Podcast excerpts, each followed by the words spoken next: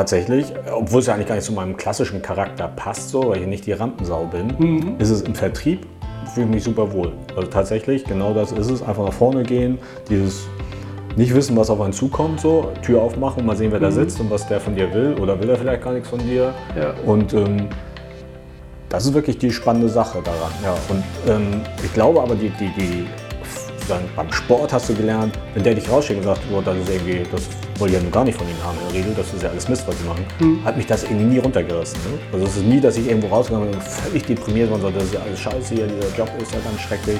Das hast du, glaube ich, beim Sport gelernt. Einfach zu sagen, so, das ist halt eine Niederlage. Wo, wo morgen haben wir wieder ein. Spiel. Ne? Ja. wo, irgendwo geht es morgen weiter. Ne? Ja. Heute gibt es Stürmerqualitäten für die Ohren.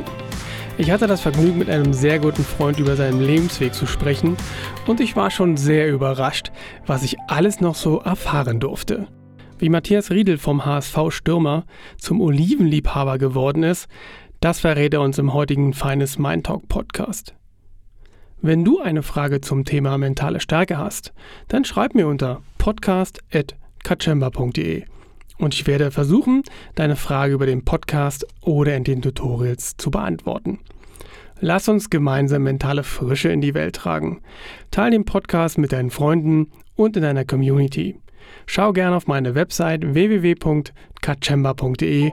Dort findest du weitere hilfreiche Informationen und nutze gern meinen Newsletter und bleib mental frisch. Und nun ab zum Podcast mit Matthias Riedel. Du hörst den Finest Mind Talk Podcast der Podcast für deine mentale Frische. Mein Name ist Sascha Kaczemba. Ich bin Autor, Speaker und Coach für mentale Stärke. Ich treffe mich mit inspirierenden Menschen auf einen Espresso. Wir sprechen über ihren Lebensweg, den Herausforderungen, ihren Erfahrungen und setzen dabei den Fokus auf mentale Stärke. Lass uns herausfinden, was sie inspiriert hat, was sie unterstützt und was sie erfolgreich werden ließ. Matti, du warst Anfang des Jahres im schönen Andalusien und hast einen deiner Händler besucht, der eins von deinen Ölen presst, glaube ich. Und da warst bei der Olivenernte dabei. Wie war das für dich? Also einerseits ist es ja ist ein Lieferant, da geht man geschäftsmännisch ran. Auf der anderen Seite verkaufst du halt sein Öl, aber mal eine richtige Ernte zu erleben, ist nochmal eine andere Geschichte, oder? Genau, es war äh, die Späternte im Januar. Denn grundsätzlich ist ja Ernte immer im November, Oktober, November und das ist unsere Hauptgeschäftszeit. Deswegen konnten wir bisher nie an der Ernte richtig teilnehmen. Und ähm, er hat halt eine Sorte, die er im Januar erntet. Und äh, da waren wir wirklich so die letzte Woche, die noch so äh, was vom Feld geholt wird. Da waren wir dabei. Und das ist einfach spannend zu sehen, was man sich vorgestellt hat und wie es dann in der Realität aussieht. So, ne? äh, was für eine Arbeit dahinter steckt. Viele Sachen, die wir vorher gar nicht gewusst haben. Dass zum Beispiel ähm, die Ernte beginnt in Andalusien im September teilweise schon, nur nachts gearbeitet wird. Denn Warum?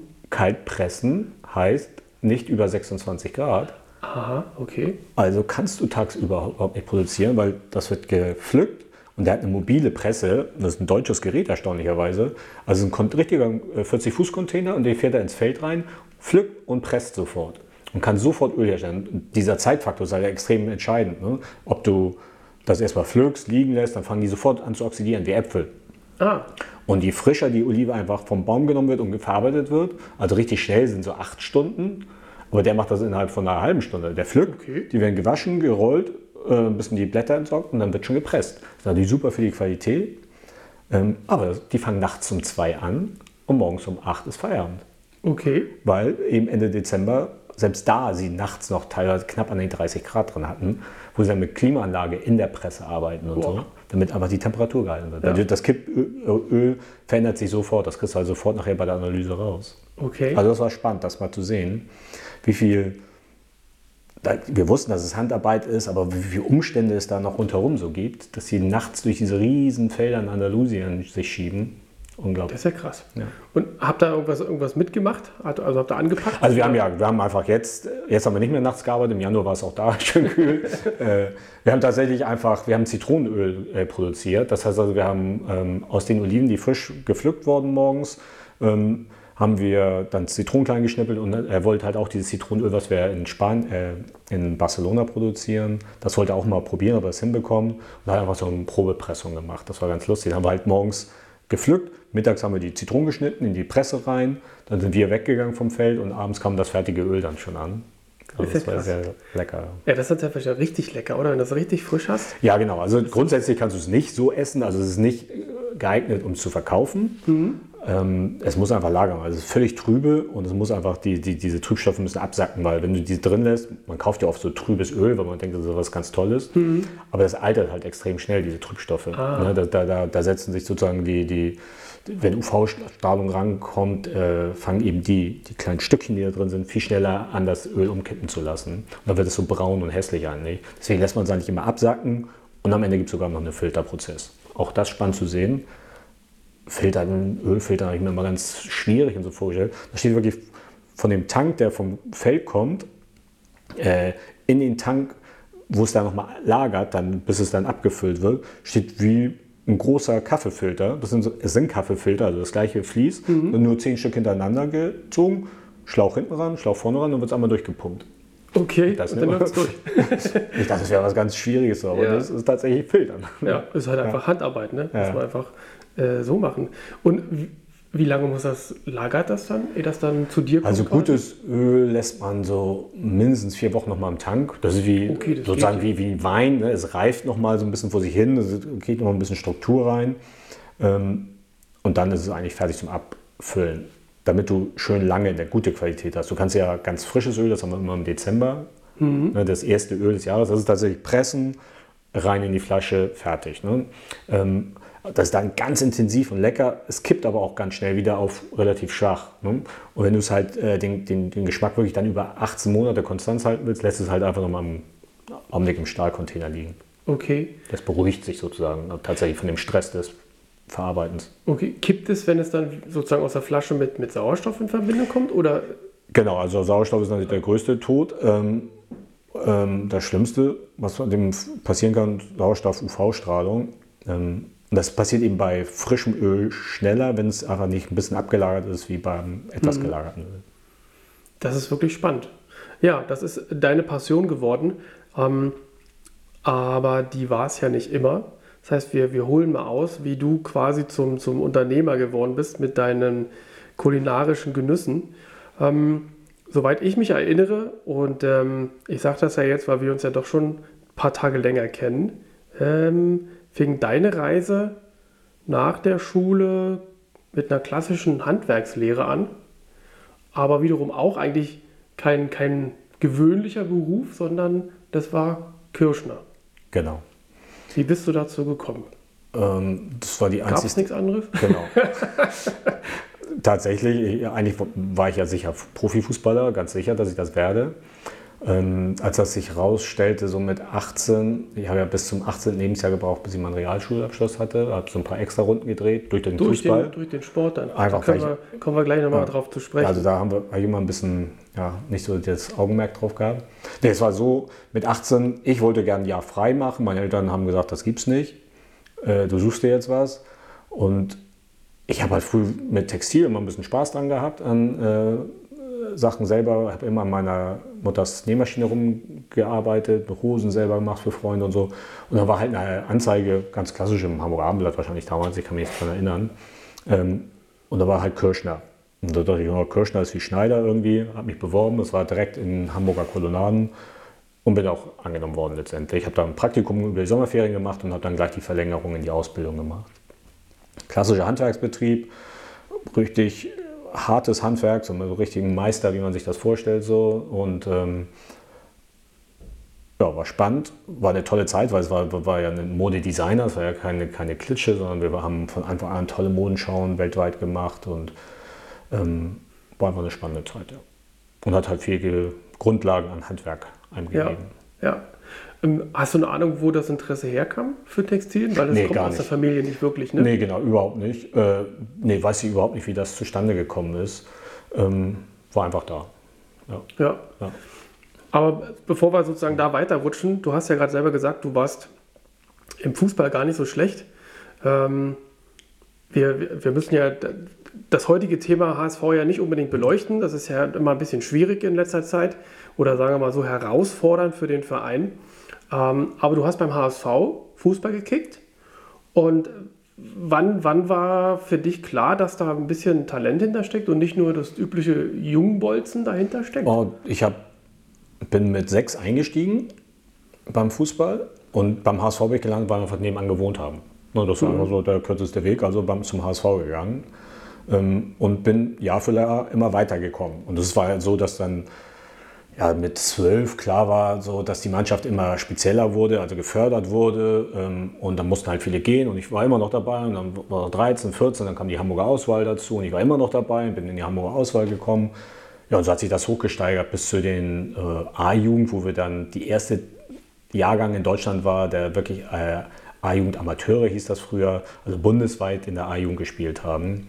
Das hieß also, wir haben die letzten, also A-Jugend zwei Jahre und das letzte Jahr B-Jugend, also fast drei Jahre habe ich im Internat geschlafen, dann jedes Wochenende. Also okay. immer Wochenende Fußball, Fußball. Ne? Ja, war super Zeit, war toll. War, ne, meine Zeit sind so Holger Stanislawski, das ist der Einzige, der da richtig durchgestartet ist, noch ein paar andere, aber die kennt man so vom Namen nicht. Ähm, ja, und das war eine prima Sache. Und immer nur, weil aus Versehen ich gerade niemand gewohnt hatte. Ja, also auch da wieder mehr oder weniger zugefallen. Genau, quasi. man muss echt Glück das, haben manchmal, ja. Genau, ja, und das, und das Talent, äh, das, ja, das hat, sich, hat sich so ergeben. ergeben. Genau. Was hast du gespielt? Äh, zum Schluss war ich immer Stürmer. Also es, es, fing als Stürmer an, dann war ich ein paar Jahre hinten äh, Innenverteidiger und dann am Ende wieder im Sturm gelandet. Okay. Wenn du sagst Stanislavski, war das, ist das dein Jahrgang? Genau, das ist mit dem habe ich zusammengespielt, jahrelang. Okay. Also es gibt zwei berühmte aus meinem Jahrgang, das ist Holger Stanislawski, der dann damals auch zum HSV gekommen, wo, ge, äh, gekommen ist, und Oliver Geißen, aber der ist Fernsehmoderator geworden. Okay, ja, der hat einen völlig anderen Weg ja, gegangen, genau. ja. Ach, der Geißen, guck ja. mal an. Und ähm, ja, Stanislavski, ich weiß gar nicht, wo, der, wo streibt er sich jetzt rum? Ist der jetzt irgendwo Trainer? Nee, ne? nee Trainer ist ja nicht mehr. Ist ja, äh, der ist ja jetzt, ähm, wie nennt man das heute? Fachmann? Fachmann oder Berater? Oder? Nee, wie heißt er heute? Unser Fachmann? Nee, wie, heißt, wie nennt man denn das? Unser. Oh, jedenfalls ist er beim Fernsehen gelandet, im ZDF. Macht er immer die Analysen. Ah. Auch jetzt für, für die WM ist er auch wieder eingeplant, also macht okay. er auch wieder die im Studio die Analysen. Ah, okay. Ja, gut. Das ist ja, kann man ja machen. ja, aber ich sag mal, er hat ja den, zumindest den Hamburger Fußball, zwar nicht beim HSV, aber doch ja ganz gut geprägt. Ne? Ja, das absolut, war ja schon, ja. Äh, schon äh, sage ich mal, eine Marke, eine Type, sagen wir mal so. Ja, das ist, das ist spannend. Warum ist es dann gekippt oder hat es nicht geklappt? War das dann tatsächlich da deine Leistungsgrenze erreicht oder war das dann, muss man da auch wieder eigentlich Glück haben oder Geld mitbringen oder was auch immer? Nö, also da, zwei Sachen sind zusammengekommen. Sicherlich war ich nicht der talentierteste mehr in der A-Jugend Amateure, da gehörte ich nicht unbedingt zum Stamm mehr. Mhm. Und äh, bin dann ausgeliehen worden, als es dann in die Herren-Amateure kam. Weil es für die HSV-Amateure nicht gelangt hat, bin ich zum Glashütter SV, das war sozusagen die, die Abschiebemannschaft, wo dann Leute zwischengeparkt worden sind, um sie vielleicht nach ein paar Jahren wiederzuholen. Da bin ich gelandet und ähm, das war eine sehr alte Mannschaft für mich. Also ich war immer sehr professionell beim HSV. Wir haben halt alles professionell gemacht. Wir waren so die ersten, die mit Ernährung gearbeitet und all das. Und dann bin ich in eine Mannschaft gekommen, die so, heute würde ich sagen, wie so eine Kneipenmannschaft war es natürlich nicht. Die waren auch alles, da waren alles viele Ex-Profis, die da gespielt haben, aber viel zu alt. Also die Altersstruktur, mhm. ich war gerade 18 und ich würde sagen, die Alterdurchschnitt war 27, eher über okay, 30. Ja, das ist natürlich krass. Und dann war ich der vom HSV, der junge Bocci, musste also da wieder anfangen, Schuhe putzen und das passte überhaupt nicht zusammen. Das passte nicht zusammen. Plus, meine Leistung vielleicht auch nicht die allerbeste, das muss man auch kritisch sehen. Und ich habe gerade mit der Ausbildung angefangen. Okay. Ja, ne? und ähm, das war halt schwierig zu vereinbaren dann irgendwie. Und dann bin ich da nach einem guten Dreivierteljahr ausgestiegen.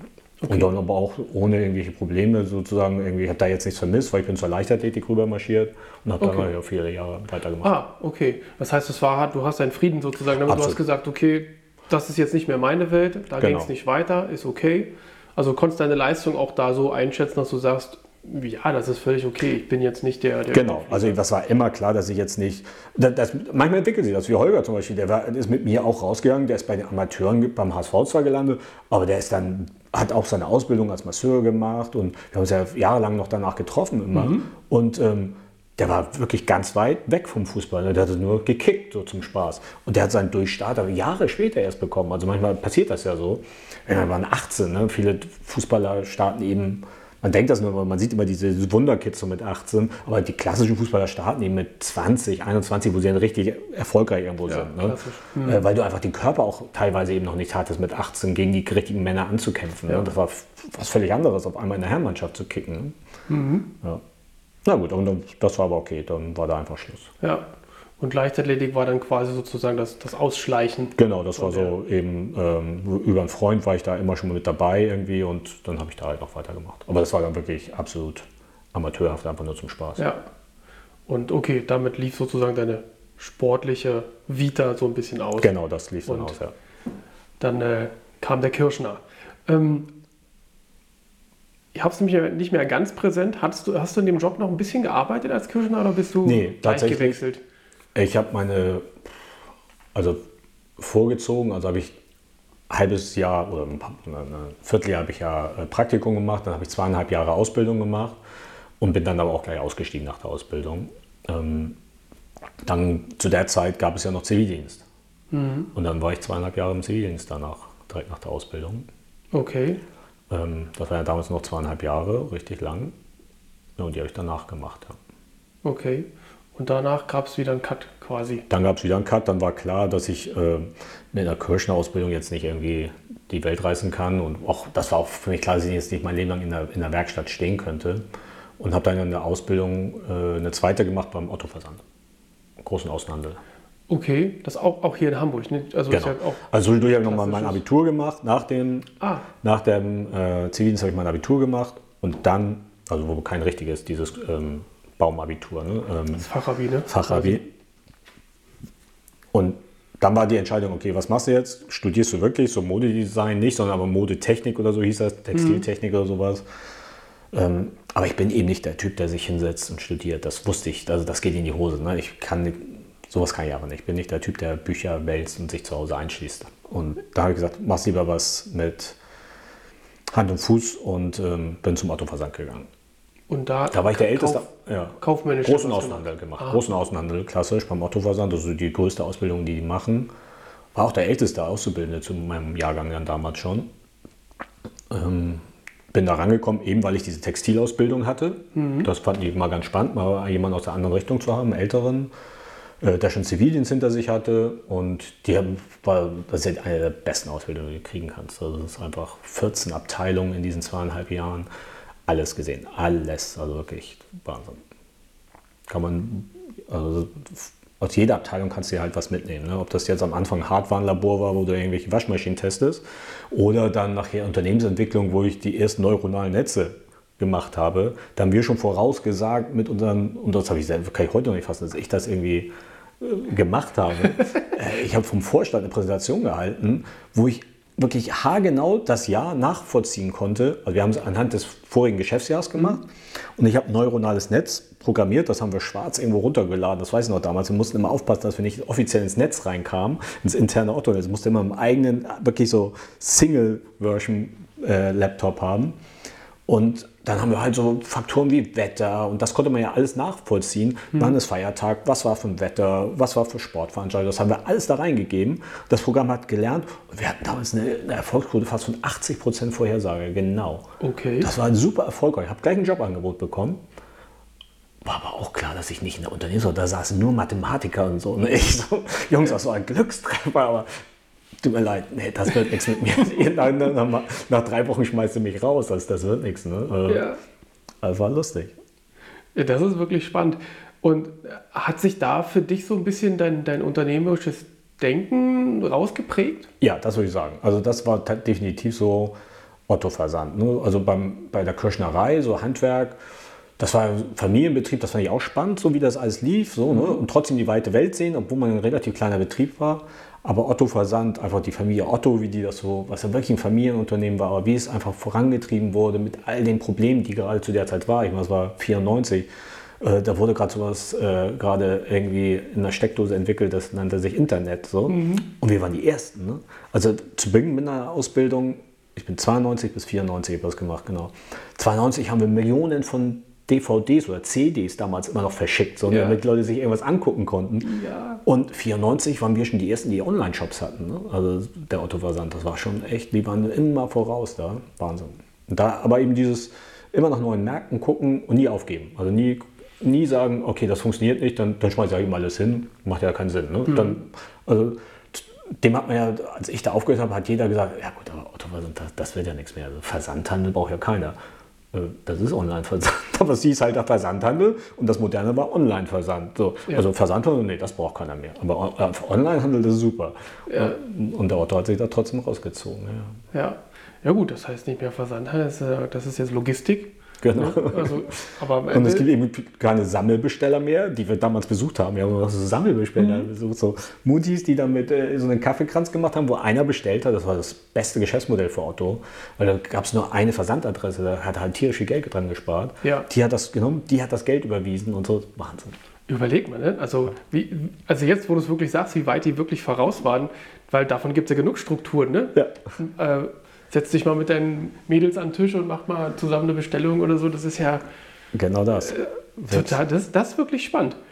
Aber ähm, also da würdest du sagen, haben sich mh, wahrscheinlich die, die Interessen, die eh schon so ein bisschen angelegt waren. Du hast ja auch gerade gesagt, du, hast, du gehst damit raus und sagst, A, hat mich mh, die Vielfalt interessiert. Also ich konnte immer so ein bisschen nach Märkten gucken. Und das, das kann ich ja jetzt, weil ich dich äh, relativ gut kenne, ja nachvollziehen, dass du wirklich jemand bist, der eigentlich immer wieder eine neue Idee findet ähm, und das nicht aufgeben.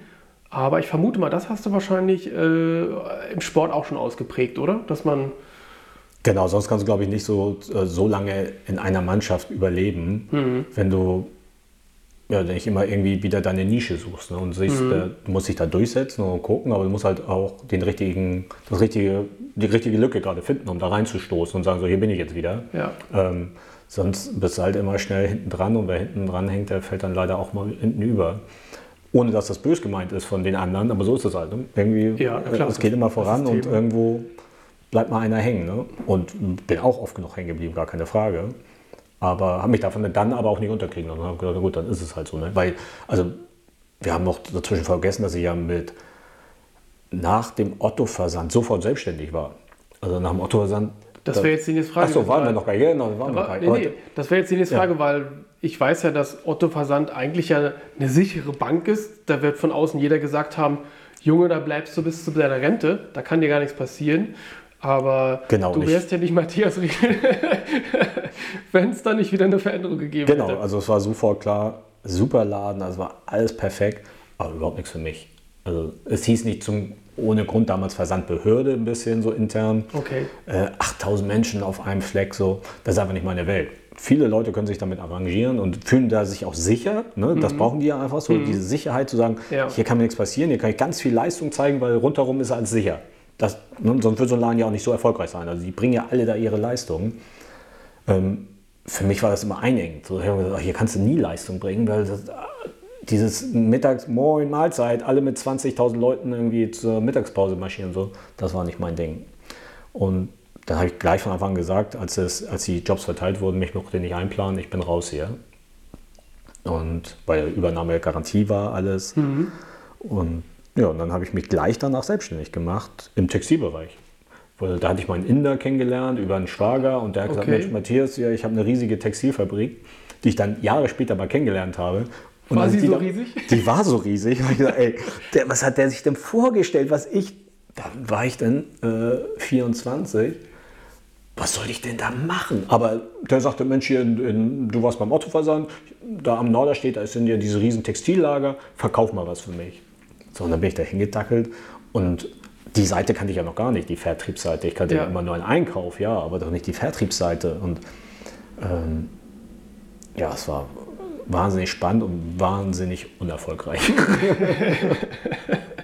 Wie lange hast du das gemacht? Ah, ich glaube, ich habe ein halbes Jahr mich versucht irgendwie danach. Hatte noch Geld immer von, äh, vom Zivildienst damals so ein bisschen immer noch in der Hinterhand. Und beim Autoversand haben wir auch gut verdient. Schon als Auszubildender haben wir richtig viel Geld da bekommen. Ja, nach einem halben Jahr war klar, das wird irgendwie nichts. Und dann haben wir eine Festanstellung im, auch in der Textilbranche gesucht und habe dann jahrelang ähm, produziert. Das heißt, wir haben Lohnfertigung gemacht. Wir haben als ein kleines Unter Familienunternehmen gewesen, die haben Aufträge von C&A, von äh, der Metro, NKD, das ist im Südwesten so, so eine Modekette, äh, von Lidl, Aldi und so, solche Sachen, so eher Billigprodukte haben wir produziert. Ich habe ungefähr drei Millionen äh, bayerische Strickblusen gemacht. Okay. So Strick-Stick-Arbeiten, alles in, damals in Lohnarbeit oben in Litauen. Okay. Dann kam die Ware, kam aus Sri Lanka, die Knöpfe kamen aus der Türkei, das Garn aus Deutschland. Das wurde alles hier im LKW gepackt, hochgefahren nach Litauen. Das war damals so, als sie gerade die Grenzöffnung hatten, um die zu unterstützen, hat man da Lohnfertigung gemacht, hieß das. Die, da musstest du keine Steuern drauf zahlen. Du durftest die Ware hinfahren, du hast da genäht für einen relativ günstigen Preis und die Ware zurück, alles im freien Steuerverkehr, irgendwie, also keine Zollsachen fielen da an. Ähm, Das war für den Unternehmer sehr spannend, weil es eben dichter dran war, als jetzt alles wieder nach Asien zu karren. Ähm, Ja, war spannend. Und diese ganzen bayerischen Trachtenblusen bei C&A, die habe ich gemacht. Du warst das. Ich war das, ja. Alter Schwede. Okay. Aber die Reise ist ja da noch nicht zu Ende. Das hast du ein paar Jahre gemacht? Da war ich auch so zweieinhalb Jahre, glaube ich, ja. Und dann bin ich äh, über einen Familienkontakt äh, in die Elektronik gekommen, bei Onkyo, Hi-Fi. Und das war der erste Vertriebsjob, richtig, den ich hatte. Und ähm, das war hier ähm, Homeoffice für ein japanisches Unternehmen. Und wir haben Lautsprecher verkauft. Also diese ganzen kleinen Lautsprecher, die damals in, oder auch heute noch in, in so klassischen Siemens-Telefonen drin sind, so Festnetztelefonen für Freisprechanlage, die habe ich gemacht. Und für Fernseher und für äh, Computermonitore, die damals ja noch so äh, Röhrenmonitore waren. Ja. Da waren also große Lautsprecher damals drin. Und produziert in Japan, bisschen, aber hauptsächlich in Malaysia und Indien und ein bisschen in China zu dem Zeitpunkt auch schon und verkauft hier, waren damals in Europa viele Produktionen. Äh, Sony hatte Fernsehproduktionen in Europa, Toshiba, alle, Panasonic, äh, Philips war noch ganz groß in Europa. Die hatten sozusagen gerade so Mitte der 90er äh, ihre ganzen Produktionen aus Asien zurückgeholt nach Europa und haben hier in Europa produziert. Sehr viel in England waren viele Produktionen. Ja, und die haben wir Fern äh, Lautsprecher verkauft. Okay. Wie war das für dich, in den Vertrieb zu wechseln?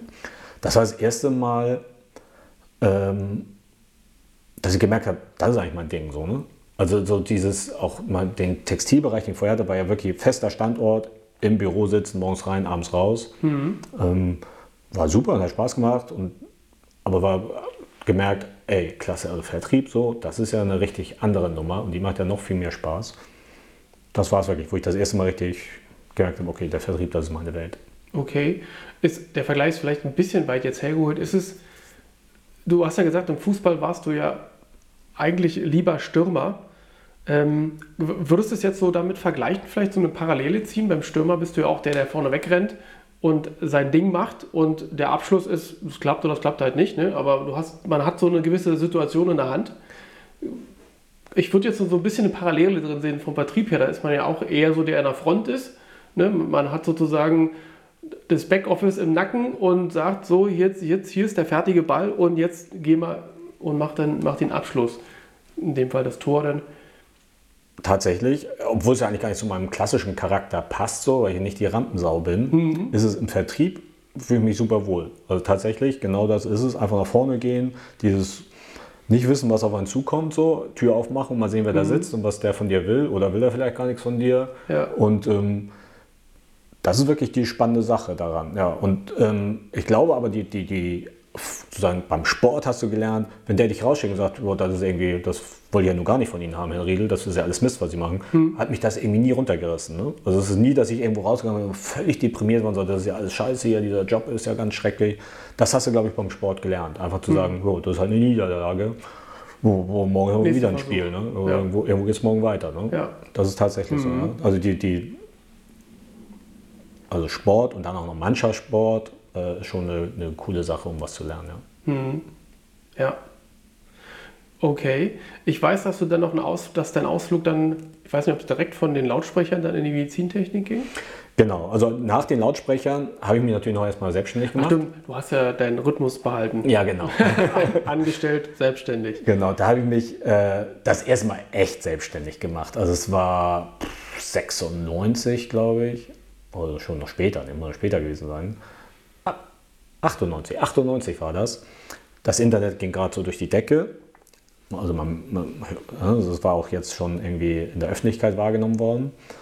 Und ähm, ich war in diesem Lautsprechergeschäft für die Japaner, zu, äh, für Onkyo unterwegs. Und das lief alles auch nicht mehr. Leider bin ich da in so einen Umbruch gekommen, weil eben die Produktion alles schon wieder geschlossen wurde. Es war ein ganz kurzer Hype von zweieinhalb, drei Jahren. Da sind die aufgebaut worden. Dann kam aber, dass die äh, Röhrenfernseher nicht mehr aktuell waren. Aber die in Europa konnten nur Röhre produzieren zu dem Zeitpunkt. Und Flachbildschirme konntest du nur in Asien produzieren. Das war in Europa nicht möglich zu so einem Preis. Also sind die ganzen Produktionen wieder zusammengeschraubt worden nur äh, Telefonproduktion, die gab es so ein bisschen in Leipzig von Siemens, das war einer meiner größten Kunden, wo wirklich containerweise ging, ging aber auch wieder zurück nach äh, Asien. Das war also alles nur kurzfristig mal nach Europa geholt und dann wurde es doch wieder ausgelagert zurück. Ja, und so hat es mich dann auch erwischt, dass dann einfach das immer schwieriger wurde, das Umfeld. Und da habe ich irgendwie, weil ich mit meinem Schwager zusammengearbeitet habe, selber gemerkt, irgendwie, irgendwie glaube ich, liege ich den auch auf der Tasche. So, ne? Da hätte mich nie jemand rausgeschmissen. Das ist einfach so in der Struktur da bei den Japanern wirst du erstmal durchgezogen. Aber ich merkte selber, ey, nee, das ist irgendwie nichts. Ne? Ich habe auch irgendwann nichts mehr zu tun gehabt, so gefühlt. Ähm, Im Vertrieb. Ich konnte auch nicht mehr durch die Gegend reisen, so wie ich mir das vorgestellt hatte, um erfolgreich zu sein, weil die Kunden waren einfach nicht mehr da. Sie waren einfach wieder abgehauen. Nokia ist damals da zusammengebrochen, das war auch einer unserer Hauptkunden. Naja, und dann habe ich mich mit einem anderen technischen Produkt, da brauchen wir jetzt, das ist ein bisschen schwierig, das zu erklären, auch im Lautsprecherbereich haben wir uns, mhm. habe ich mich selbstständig gemacht. Und das war Wahnsinn. Ich bin zur Bank gegangen, habe ein Geschäftskonzept geschrieben. Ich glaube, es hat eine Woche gedauert. Und zu dem Zeitpunkt waren es ja noch D-Mark. Aber ich habe, glaube ich, 150.000 D-Mark mit einem Handschlag sozusagen bekommen, weil das Geld damals da war. Also alle sollten sich selbstständig machen im Bereich Internet. Klar habe ich da auch noch irgendwas von Internet in meinem Businessplan geschrieben. Und zack, hatte ich das Geld auf dem Konto, hatte äh, einen Unternehmensberater zur Seite, habe bei dem auch so ein, so, ein, so ein Office mit angemietet, so in so einer mhm. Bürogemeinschaft, was auch cool war, weil du warst nicht alleine irgendwo im Homeoffice, sondern warst in so einer Bürogemeinschaft mhm. hier in Hamburg. Wahnsinn, ging, ging wahnsinnig ab. Es war tolle Zeit. Das Geschäft hat sich halt nicht entwickelt. Ähm, so wie wir uns das vorgestellt haben. Auch da wieder, wir sind mit einem ganz anderen Produkt gestartet, als wir nachher verkauft haben. Und das, was wir verkauft haben, das war eben auch wieder nicht meine Welt. Das war dann in der Werbebranche, war hm. ich unterwegs. Ne? Haben also viel so für Chibo und solche Sachen gemacht. Aber es waren immer, du musstest dich halt nur mit Werbeagenturen auseinandersetzen. Und dann merkte ich, das, das habe ich nie gelernt. Die sprechen was völlig eine andere Sprache. Äh, da, da werde ich auch nie reinwachsen, weil die einfach, das ist eine ganz andere Struktur, andere Welt. So. Da passe ich mit meinem technischen Produkt, mal kurzfristig fanden die das cool, aber da passe ich irgendwie nicht rein. Da werde ich mich nicht langfristig irgendwie etablieren mhm. können. Und ähm, habe da die Reißleine gezogen und gesagt, bevor hier jetzt irgendwie alles in die Brüche geht, ähm, konnte ich das alles super abschließen, ohne irgendwelche jetzt äh, Nachwehen dadurch zu haben und habe den Laden dann geschlossen und bin in der Medizintechnik gelandet. Ja, da, und da hast du es, sage ich mal, fest eingestellt, ja doch dann eine Weile ausgehalten. Zwar hast du mal die Firmen gewechselt, genau. aber bist so ein bisschen hängen geblieben im, im Angestellten-Dasein, bis dann äh, vor ein paar Jahren sozusagen der, dein richtiger Cut kam. Aber bevor wir auf den zu sprechen kommen, ähm, ich weiß ja, dass du, dass du bei einem dieser Medizintechnik-Jobs ja auch äh, deine, deine, deine Vorliebe oder Liebe für Asien ein bisschen ausleben konntest. Ähm, dass du ein bisschen Asien-Geschäft dort gemacht hast. Ähm, hat sich da deine, dein Interesse für Kulinarik so entwickelt oder kam das schon eigentlich vorher und war das schon immer so ein bisschen da? Ich glaube, es war schon immer da, weil meine Eltern immer mit mir gereist sind. Also wir waren immer im Urlaub, zwei, dreimal im Jahr. Ähm, und immer weit weg, obwohl, wie gesagt, meine Eltern Postbeamte waren. Das war irgendwie nicht so, dass wir mega Sachen gemacht haben, aber wir waren immer mindestens zweimal im Jahr irgendwie unterwegs. Also immer einen langen Sommerurlaub und einen langen Herbsturlaub gemacht. Und ähm, ja, und da, das ist, glaube ich, da, das war die Grundlage dafür, für andere Sachen zu entdecken und einfach zu gucken, was, was gibt es da, was muss man da essen mhm. irgendwie. dann kamen eben diese verschiedenen Jobs, die ich hatte, dann mit Onkyo, wo ich wirklich viel äh, auch in Asien dann ja auch selber war und das da vor Ort gesehen habe. Das war auch immer wieder spannend. Hatte dann meine Vertriebsgebiete ja bei Onkyo äh, in Europa zwar, aber meine Produktion, mit der ich äh, immer besuchen musste mit meinen Lieferanten, in Malaysia, in Indien, in China, in Hongkong dann eben, ähm, in Japan direkt und habe da viele Reisen hingemacht, was ich dann eben später in der Medizintechnik dann nochmal wieder anwenden konnte, wo ich dann wieder viel mhm. in China unterwegs war. Ja, und das hat sich einfach so entwickelt, dass einfach Essen immer eine spannende Geschichte von uns war. Ja. Wobei ich eben diese, diesen Switch rüber dann erst mit Susanne hatte, die äh, ja aus, also aus der Gastronomie kommt, so ein bisschen, hat da lange in der Gastronomie gearbeitet oder im Hotelbereich, Event- und Hotelmanagement gemacht und die eine ganz andere äh, Ausbildung im Bereich Gastron äh, äh, Essen hat. Die kennt halt jede Käsesorte der Welt ne? und jeden Wein. Und jedes Weingut, was irgendwie wichtig ist, das kennt die halt auch. Das habe ich erst bei ihr kennengelernt. Also wirklich so dieses äh, Gourmet-Essen, deutsche Gourmet-Essen. Sonst war ich immer nur spannend, in Asien zu essen, aber habe mich mhm. nie so richtig für das Produkt interessiert, sondern fand es einfach nur lecker und konnte mich da irgendwie durcharbeiten. Aber wirklich so tiefer Einstieg habe ich erst mit Susanne bekommen. Mhm. Und die Idee, mit diesem Interesse ähm, dann wieder in die Selbstständigkeit zu gehen. Wie lange hat das bei dir gebraucht, gegoren? Ah, das ging, auch da ist wieder mal so eine, so eine kleine Schnapslaune dahinter gewesen. Ich war ja dann tatsächlich sechs Jahre in der Medizintechnik, also wirklich doppelt so lange in einem Beruf, wie ich sonst jemals war. Sonst war es mhm. drei Jahre Maximum. Und ähm, ja, auch da der letzte, so wie es halt ist, also viele junge Firmen war da ja auch immer wieder in jungen Firmen. Da sind halt schnell immer Umbrüche da, denen geht es auch auf einmal ganz schlecht wieder und da muss man dann auch Entscheidungen treffen, damit man einfach auch sieht, dass es irgendwie weitergeht. Ähm, und dann haben wir auf der Terrasse gesessen, Susannes Familie wohnt in Paris, wir waren bei Olivier Co., dieser Olivenölkette in Frankreich, selber immer Kunde gewesen, haben da mal eingekauft und haben dann irgendwann äh, im Mai, so genau wie heute, Mai 2009, auf der Terrasse gesessen und haben gesagt, warum gibt es das eigentlich nicht in Deutschland? Ich schreibe dir mal eben, warum das nicht in Deutschland ist. Und das war irgendwie Samstag und Montag hatten wir den ersten Kontakt. Und irgendwie gefühlt zwei Wochen später, das war auch nicht nur gefühlt, das war auch so, war die auch schon in Hamburg. Ich habe gesagt, super, das finde ich super, wir wollen sowieso nach Deutschland expandieren, das machen wir irgendwie. Das war also Ende Mai.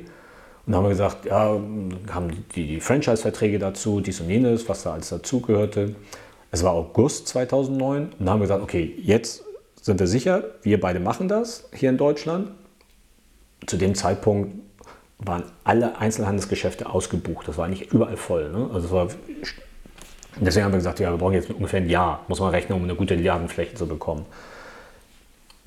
Ende August hatten wir eine Unterschrift in der Hamburger Europapassage bisschen Vitamin D, weil auch das eben altes äh, oder von der Otto damals dann ECE verwaltet wurde.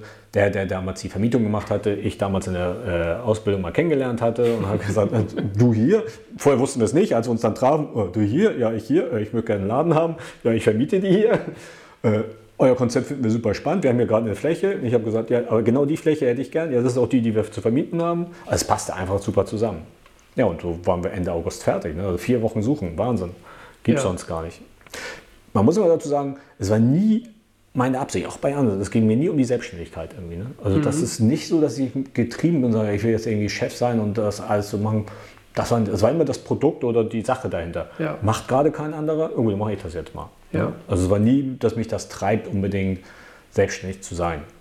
Nach mhm. so vielen Jahren, jetzt nach neun Jahren, würde ich sagen, wird es schwierig für mich in die, ins Angestelltenverhältnis so klassisch zurückzukehren, glaube ich, ist schwierig wenn man jeden Tag rumspinnt und seine Ideen vorantreibt irgendwie.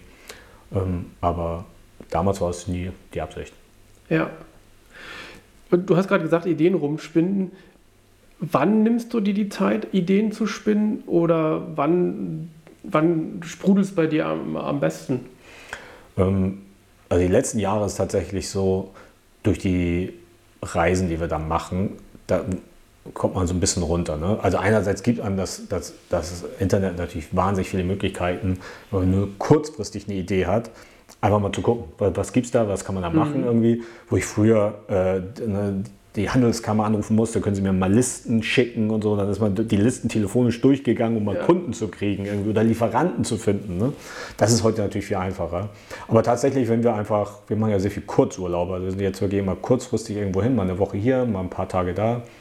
Und da einfach äh, zu gucken, wie machen das andere, das finde ich gut, würde das zu uns passen, wie muss man das aber eben adaptieren, um mhm. das in mhm. Deutschland auch passend zu machen, das ist mhm. ganz wichtig immer. Also wenn du unterwegs bist, quasi, wenn ihr, wenn ihr reist, dann hast du so einen freien Kopf, wo du dann einfach kreativ bist, wo du, wo du Ideen dann Am meisten, ja genau, einfach guckst, genau. Kann ja. das passen? Mhm. Kommst du eigentlich noch zum Lesen? Ah, ich war noch nie ein großer äh, Bücherwurm.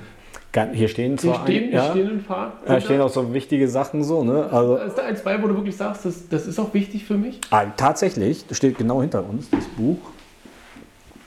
Wo haben wir ihn stehen? Einmal Tom Peters. Mhm. Und wo haben wir ihn? Wo hat er das hingestellt?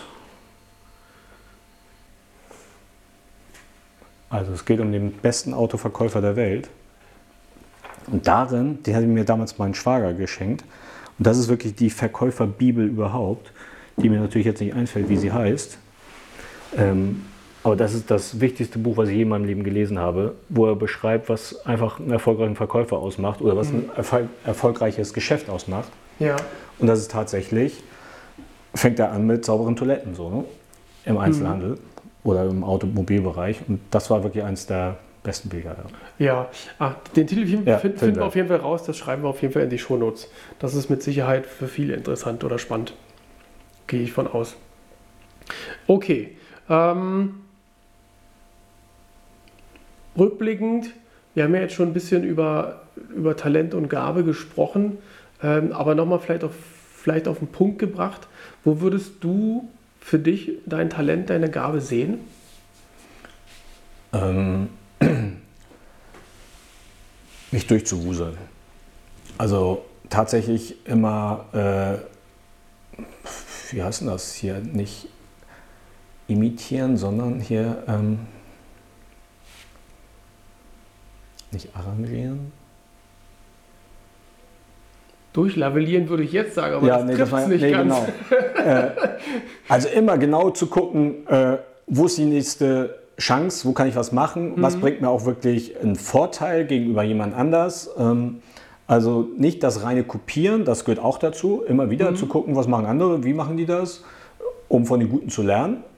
Aber ähm, das für sich zu adaptieren und zu sagen, okay, da muss ich irgendwie schauen, dass das für mich passt, dass das wieder im Vertrieb der Kunde auch gut findet, weil mhm. jeder Kunde, jedes Land einfach da auch unterschiedlich ist. Ja. ja, also das würde ich jetzt auch bestätigen von, ich würde auch sagen, dass du einfach einen wirklich richtig guten Riecher hast, jetzt bezogen auf das Geschäft, was du jetzt auch machst, und da immer eigentlich eine gute Lücke findest für ein Produkt, was es in der Art und Weise so einfach nicht gibt zumindest nicht schnell, äh, schnell, schnell findbar. Ähm, hm, das, das würde ich auf jeden Fall von außen auf jeden Fall so bestätigen. Ähm, gab es auf deinem Weg Menschen, die dich, die dich ähm, inspiriert haben? Oder hattest du, je, hattest du zwischendurch sowas wie Mentoren, an, mit denen du dich austauschen konntest oder an denen du dich so orientiert hast? Ja, ich hatte sicherlich in jedem, in der Ausbildung, von den ersten Ausbildungen, hatte ich immer eigentlich einen, wo ich gesagt habe, das finde ich gut, wie der das macht. So. Mhm. Aber es war auch immer einer dabei, wo ich gemerkt habe, so, so will ich das nicht machen. Das war, waren immer komischerweise in jeder Ausbildung, in jedem Beruf, äh, Job, den ich hatte, gab es immer so einen Gegenpol, irgendwo, wo ich gesagt habe, hey, so wie der das macht, irgendwie, das, das, das gefällt mir nicht. Auch das zu sehen, so willst du nicht werden. Mhm. Persönlich, so willst du nicht arbeiten, das macht dir, so glaubst du, ich kommst du nicht zum Erfolg. Aber es gab immer Leute, ähm, nachher speziell auch im Vertrieb, ähm, die einem gezeigt haben oder unterbewusst das einfach so vermittelt haben und gesagt, Mensch, so mache ich das und das ist echt spannend zu sehen. Also mhm. Ähm, da immer wieder zu, sich da was abzuschneiden. Ähm, Ja, das ist ganz wichtig, glaube ich, dass man immer wieder guckt, wie andere Leute das machen, wie, wie sie erfolgreich sind, nicht nur und wie sie, wie sie auch vielleicht nicht erfolgreich sind, aber einfach andere beobachten. Ja, genau. Ist das eine Sache, wo du, wo du gut lernen kannst, sozusagen, dass du halt an Beispielen guckst, wie machen die es und ich versuche es dann zu adaptieren? Quasi. Genau, weil ich eben nicht also so der nicht Theoretiker so bin. Ne? Ja, ich kann, bin jetzt nicht der, der sich Bücher durchliest, wie, äh, der beste Verkäufer, wie muss der seine Gesprächsführung machen. Das habe ich nie so richtig, da habe ich auch mal gelesen, hier und da mal, aber das kann ich nie so ansetzen, wie jetzt, wenn ich einfach Leute begegne und sehe, ach mhm. guck mal, so macht er das, das ist ja ganz spannend irgendwie. Ne? Ja. ja. Mhm. Was würdest, würdest du sagen, ich glaube, die Frage ist halt, erübrigt sich fast jetzt, aber ähm, was unerwartet immer auf dich zukam. Aber eigentlich kam ja fast alles irgendwie so ein bisschen unerwartet. Ne? Das ist immer der, der nächste Bruch und dann aber die, die nächste Tür ging immer so, so auf. Ja. Kann, man, kann man so sagen, oder? Dass ja, das ja, genau. Also es war nie mehr oder weniger zwar zugefallen ist, aber eigentlich nicht geplant oder strategisch vorbereitet. Nee, eindeutig nie irgendwie richtig mit einem langen Atem mal irgendwas strategisch geplant. In dem Beruf dann, in dem Bereich, wo ich dann mal und, äh, dann festgesessen war, ja, da dann natürlich irgendwie geplant, aber auch da hat man gesehen, dass langfristige Planungen irgendwie in heutigen Zeiten irgendwie albern sind. Gab auch so eine grobe Struktur haben, hm, was, was willst du überhaupt machen? Aber sich äh, monatelang an einem Strategieplan festzuhalten, also das längste, was ich wirklich immer gemacht habe, sind tatsächlich immer die Businesspläne, die ich geschrieben habe, die natürlich nie so eingetreten sind, wie sie geschrieben worden sind. ähm, aber das gehört einfach dazu dem Geschäft. Ja, das, das auf jeden Fall. Das heißt, ähm, du würdest schon sagen, wenn du im Job bist, bist du schon jemand, der ein Stück weit plant und eine gewisse Strategie verfolgt, aber natürlich dann immer offen ist für die, für die Anpassung dann. Genau.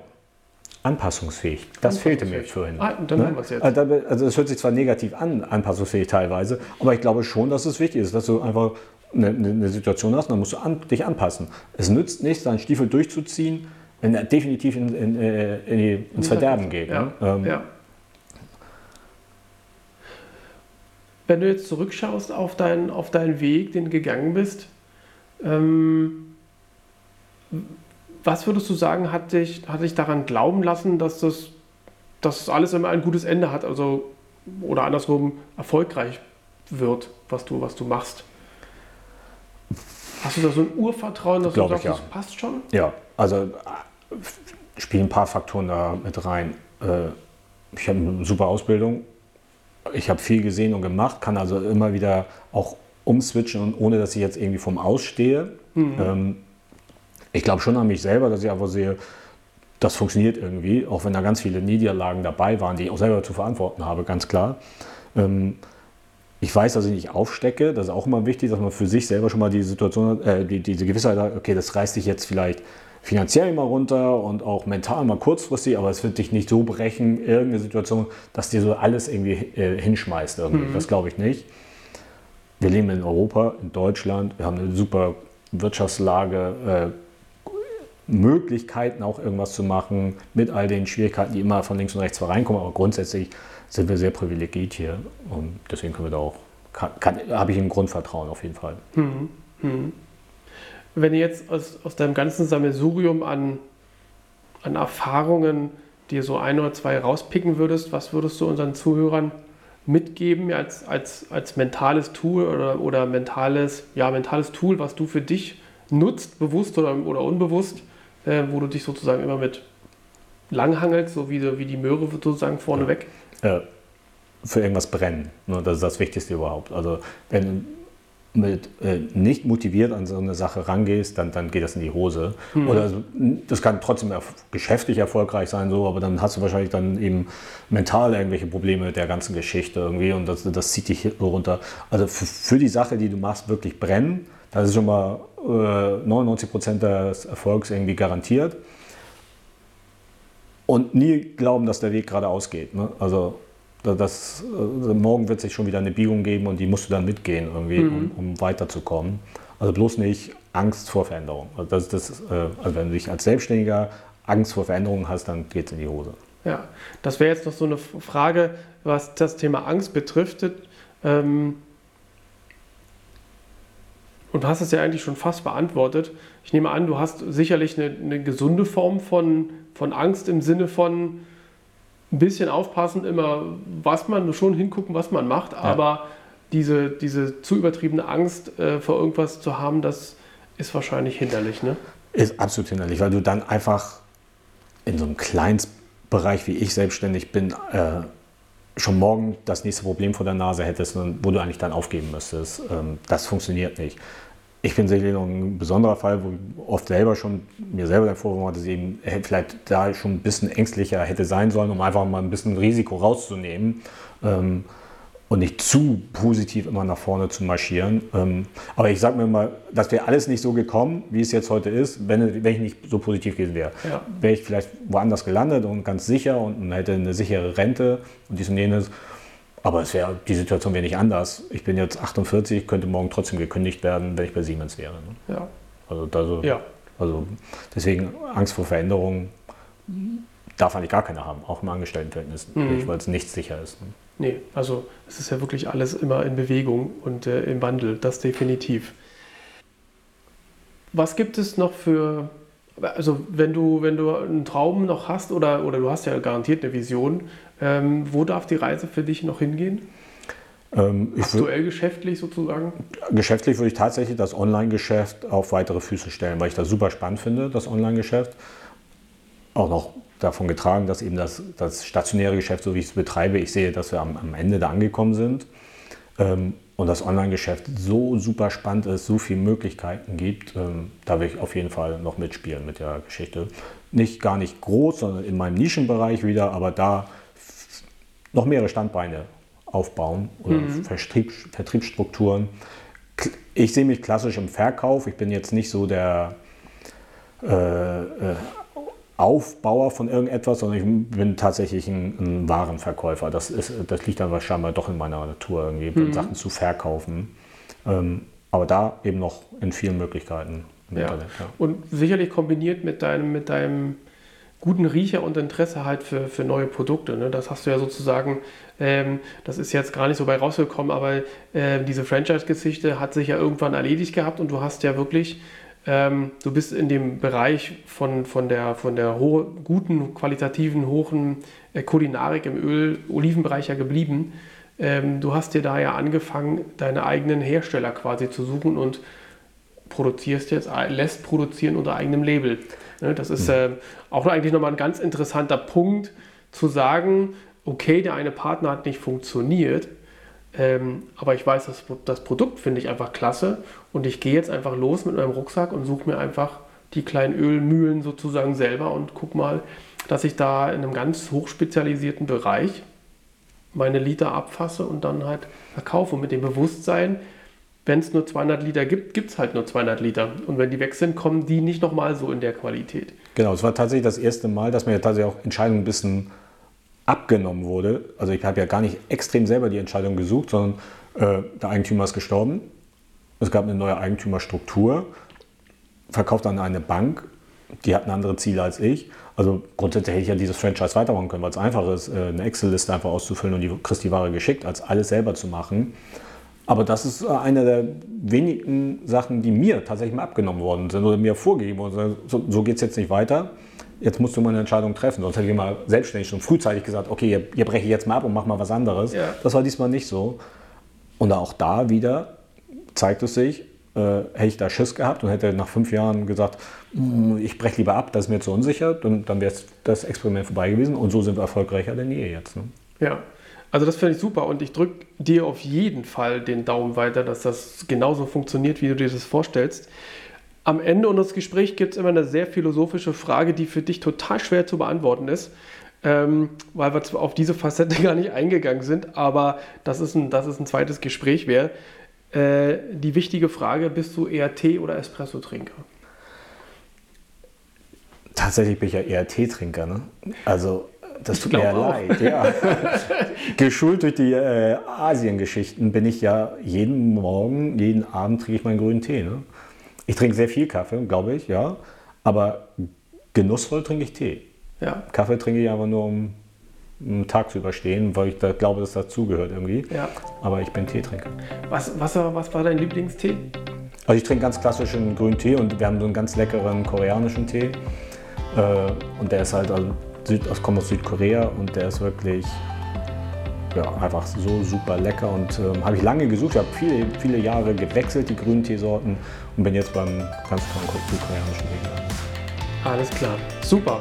Matti, ich danke dir sehr, dass du dir Zeit genommen hast. Ähm, die vielen guten Tipps finden wir alle in, die Show, in den Shownotes. Ähm, dir wünsche ich ein schönes 2018 und ich würde sagen, bis zum nächsten Gespräch alles Gute. Danke. Das war das Interview mit Matthias Riedl. Ich finde, eine sehr spannende und aufmunternde Geschichte, vor allem für jene unter euch, die ein wenig Mut zum Weitermachen gebrauchen können.